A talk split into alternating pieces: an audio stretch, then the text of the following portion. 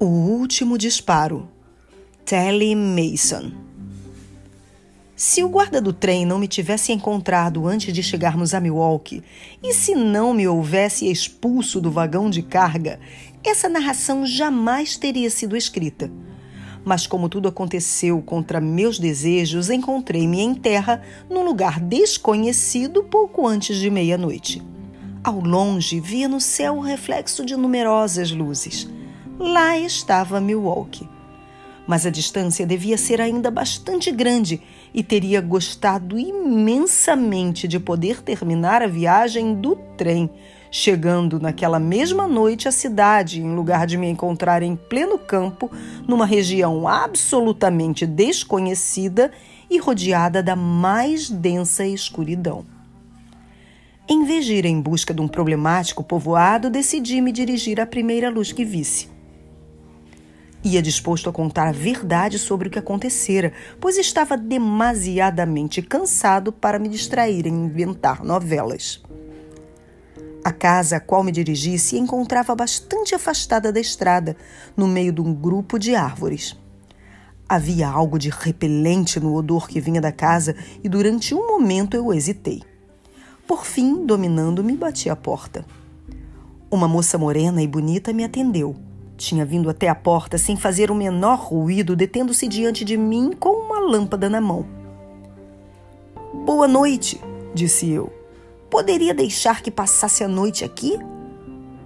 Afastou-se para um lado e, sem responder, me fez sinal para entrar. Obedeci com certa alegria. Talvez não fosse necessário contar minha história.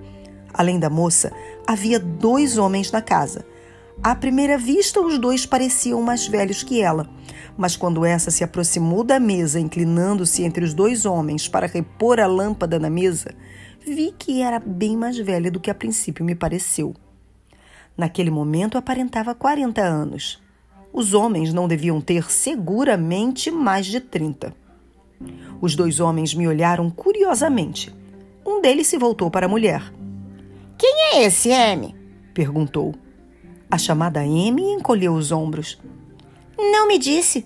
Perguntou-me se podíamos deixá-lo passar a noite aqui e suponho que podemos, não? Chamo-me Don Mason, disse eu. Falando francamente, devo dizer-lhes que me puseram fora do trem para Milwaukee, porque eu viajava de graça num vagão de carga. Os homens sorriram vagamente. A mulher não pareceu, por sua vez, impressionada com o que eu contara. Um momento depois, os três começaram a falar entre si como se eu não existisse. Os homens chamavam-se Con e Al. Depois de me terem concedido a honra de olharem para mim, esqueceram-me completamente. Passando uma vista ao redor, descobri num canto uma cama. Indiquei-a com a cabeça. Posso dormir ali? perguntei. Os homens sacudiram afirmativamente a cabeça. A mulher nada disse. Um tanto desconcertado, aproximei-me da cama e me estendi em cima dela. Estava vencido pelo cansaço, mas naquela noite não iria descansar em absoluto. Mal tinha fechado os olhos quando ouvi ameaçadoras e sugestivas palavras. Abrindo um olho, olhei para a mesa. Os três estavam sentados com as cabeças muito juntas. O chamado Con falava. Ou Redding ou nós. Não há outra saída. Desde o momento que dele tiramos a carga, ficou o nosso inimigo. Conheço o Redding bastante para saber que, ao chegar, não perderá tempo discutindo. Ainda não tinha eu acabado de compreender o sentido dessas palavras e já o homem de quem se tratava aparecia ali em pessoa. Entrou tão silenciosamente que só eu o vi chegar. Os demais só perceberam sua presença através de sua voz, brusca e áspera.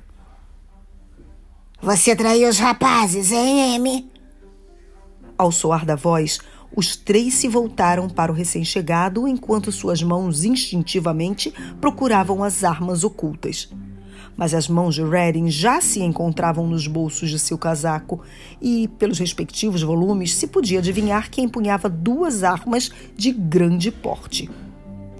Não pensavam que eu viria tão depressa, não é verdade?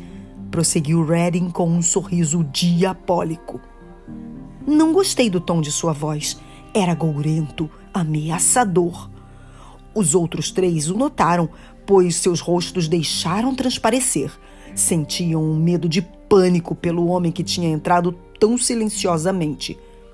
Redding continuou falando. Malditos piratas! Pensavam que podiam se ver livres dessa trapaça bem, não é verdade? Mas deviam ter escolhido outro que não fosse Redding. O que se seguiu foi demais para que meus olhos pudessem acompanhar. Soaram dois disparos e os dois homens caíram no chão. Um deles estremeceu um pouco e isso foi tudo. Morreram quase instantaneamente. A mulher havia agido quase com a mesma rapidez. Puxou sua pistola e disparou em cima de Redding, mas justo no momento em que este apertava o gatilho de um de seus revólveres. Amy tombou. Redding ficou onde estava durante alguns segundos. Depois aproximou-se dos cadáveres e começou a mudá-los de lugar.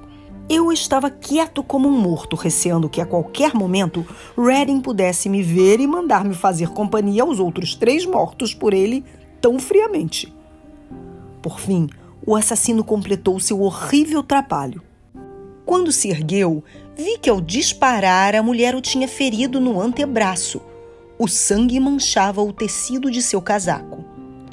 Ainda não me havia visto e eu não tinha nem coragem para respirar. Olhou cuidadosamente ao redor antes de abaixar-se para apanhar os dois revólveres que os homens mortos não tiveram tempo de disparar e deixou os seus junto deles.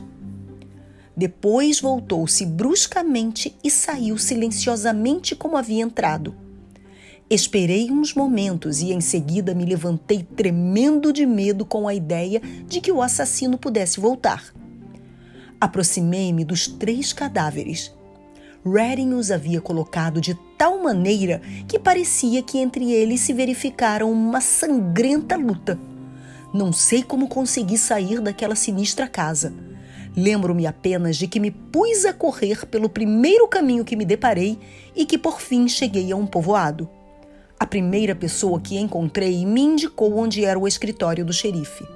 Por muito incoerente que fosse minha história, a ansiedade e o nervosismo com que a relatei impressionou o xerife, pois logo se vestiu e partimos para a casa dos crimes, onde chegamos no automóvel da autoridade. A luz estava apagada.